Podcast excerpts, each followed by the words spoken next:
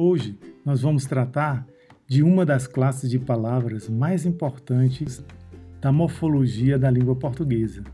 É o verbo.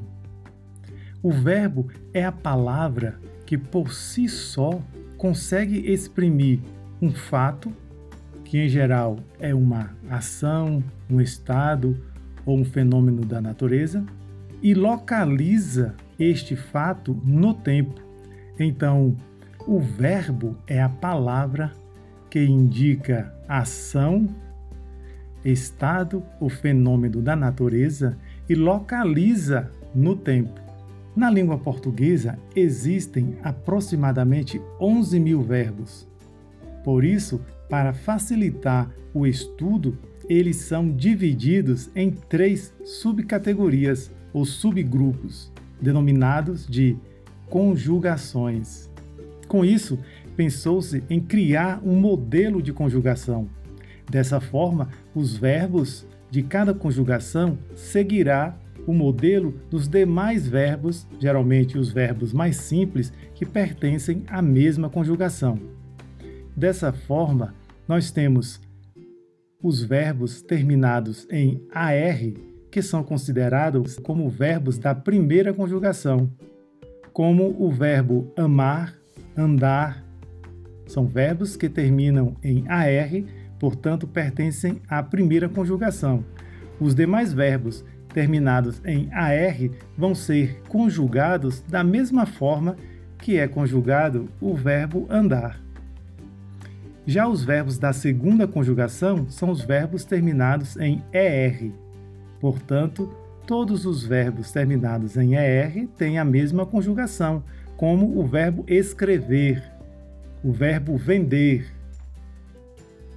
E os verbos terminados em IR pertencem à terceira conjugação, como o verbo partir. Os demais verbos terminados em IR vão seguir esta, este modelo de conjugação. Então, nós temos primeira conjugação, verbos terminados em AR, segunda conjugação, verbos terminados em ER e terceira conjugação, verbos terminados em IR. O verbo é a palavra que apresenta o maior número de flexões, pois ele pode variar de pessoa, primeira, segunda e terceira, de número singular e plural, de modo indicativo, subjuntivo e imperativo, de tempo, presente, pretérito e futuro, de voz ativa, passiva e reflexiva. Quando a flexão é de modo verbal, essa flexão possibilita ao falante revelar a sua própria atitude em relação ao fato que ele expressou pelo verbo. Então existem três modos verbais: o modo indicativo, ao qual pertence as formas verbais que exprimem atitude de certeza. Quando o fato aconteceu, está acontecendo ou acontecerá. E não há dúvida quanto a isso.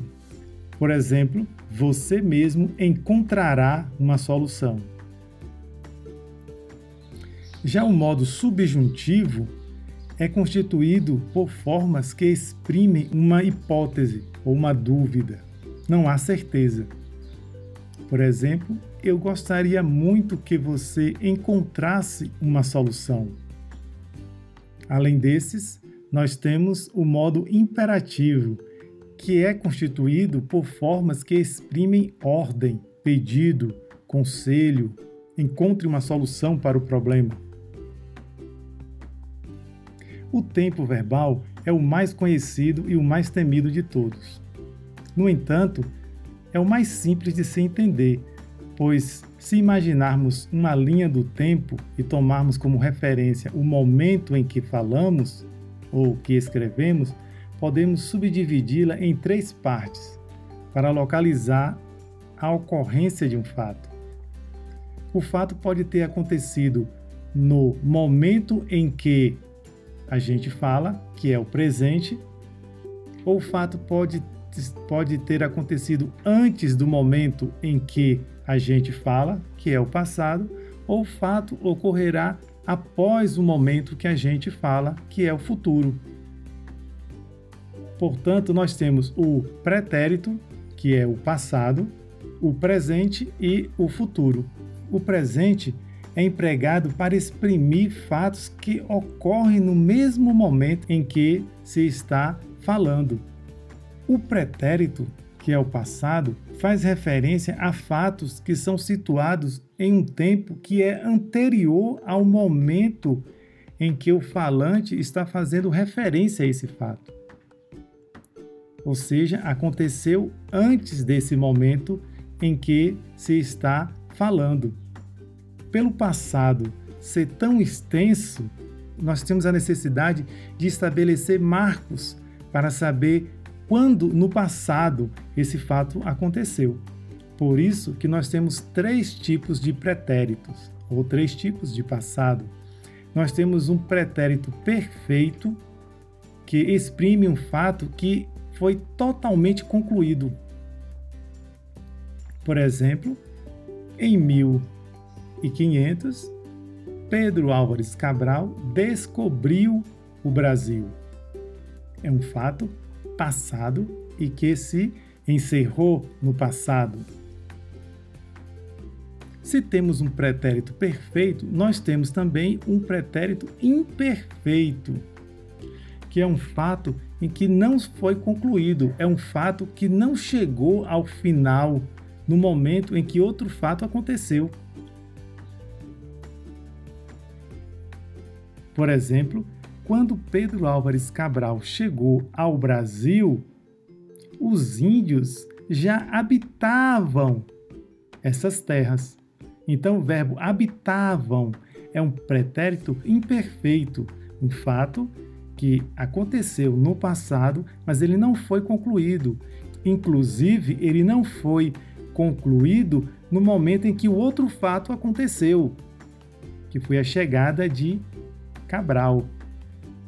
Quando Cabral descobriu o Brasil, o outro fato que os índios habitavam no Brasil não tinha ainda se concluído. Inclusive, depois que ele descobriu, o fato continuou acontecendo. E daí que vem a dúvida: quem descobriu quem? Temos o pretérito perfeito e o pretérito imperfeito. Porém, como a gente viu que o passado é muito extenso, nós temos, além do pretérito perfeito e do pretérito imperfeito, um pretérito que é mais que perfeito. Esse pretérito faz referência a um fato é, que foi concluído, totalmente concluído no passado, porém esse fato ocorreu antes de outro fato que também já foi concluído. É um passado do passado. Por exemplo, quando Pedro Álvares Cabral descobriu o Brasil, Cristóvão Colombo já descobrira a América. Então, Cristóvão Colombo descobriu a América antes de Pedro Álvares Cabral descobrir o Brasil. Então, nós temos um pretérito perfeito quando Pedro Álvares Cabral descobriu o Brasil, que foi no passado, em 1500, mas nós temos um pretérito mais que perfeito, que é a descoberta da América por Cristóvão Colombo, em 1492. Então, quando Pedro Álvares Cabral descobriu o Brasil, Colombo já descobrira a América.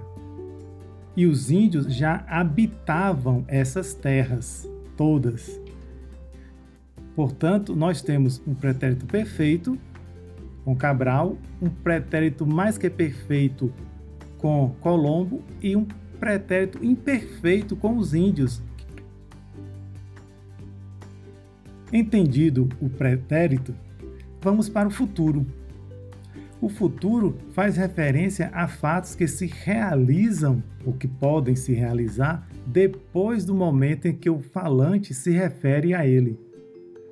Mas aí nós temos também dois momentos do futuro. Nós temos um futuro que vai a partir do momento em que o falante se refere ao fato, que é um futuro do presente. E nós temos também um futuro que indica um fato futuro, mas em relação a um fato no passado.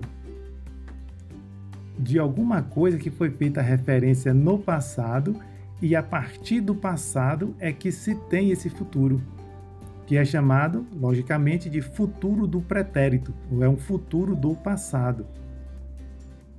Haverá muitos debates sobre o desmatamento no Brasil. Futuro a partir do momento em que o falante se referiu ao fato. Portanto, futuro do presente, ou simplesmente futuro. Já na frase Cristóvão Colombo garantiu que os nativos seriam respeitados. Portanto, nós temos um futuro a partir de um fato no passado. Garantiu um pretérito perfeito e o verbo seriam é um futuro do pretérito.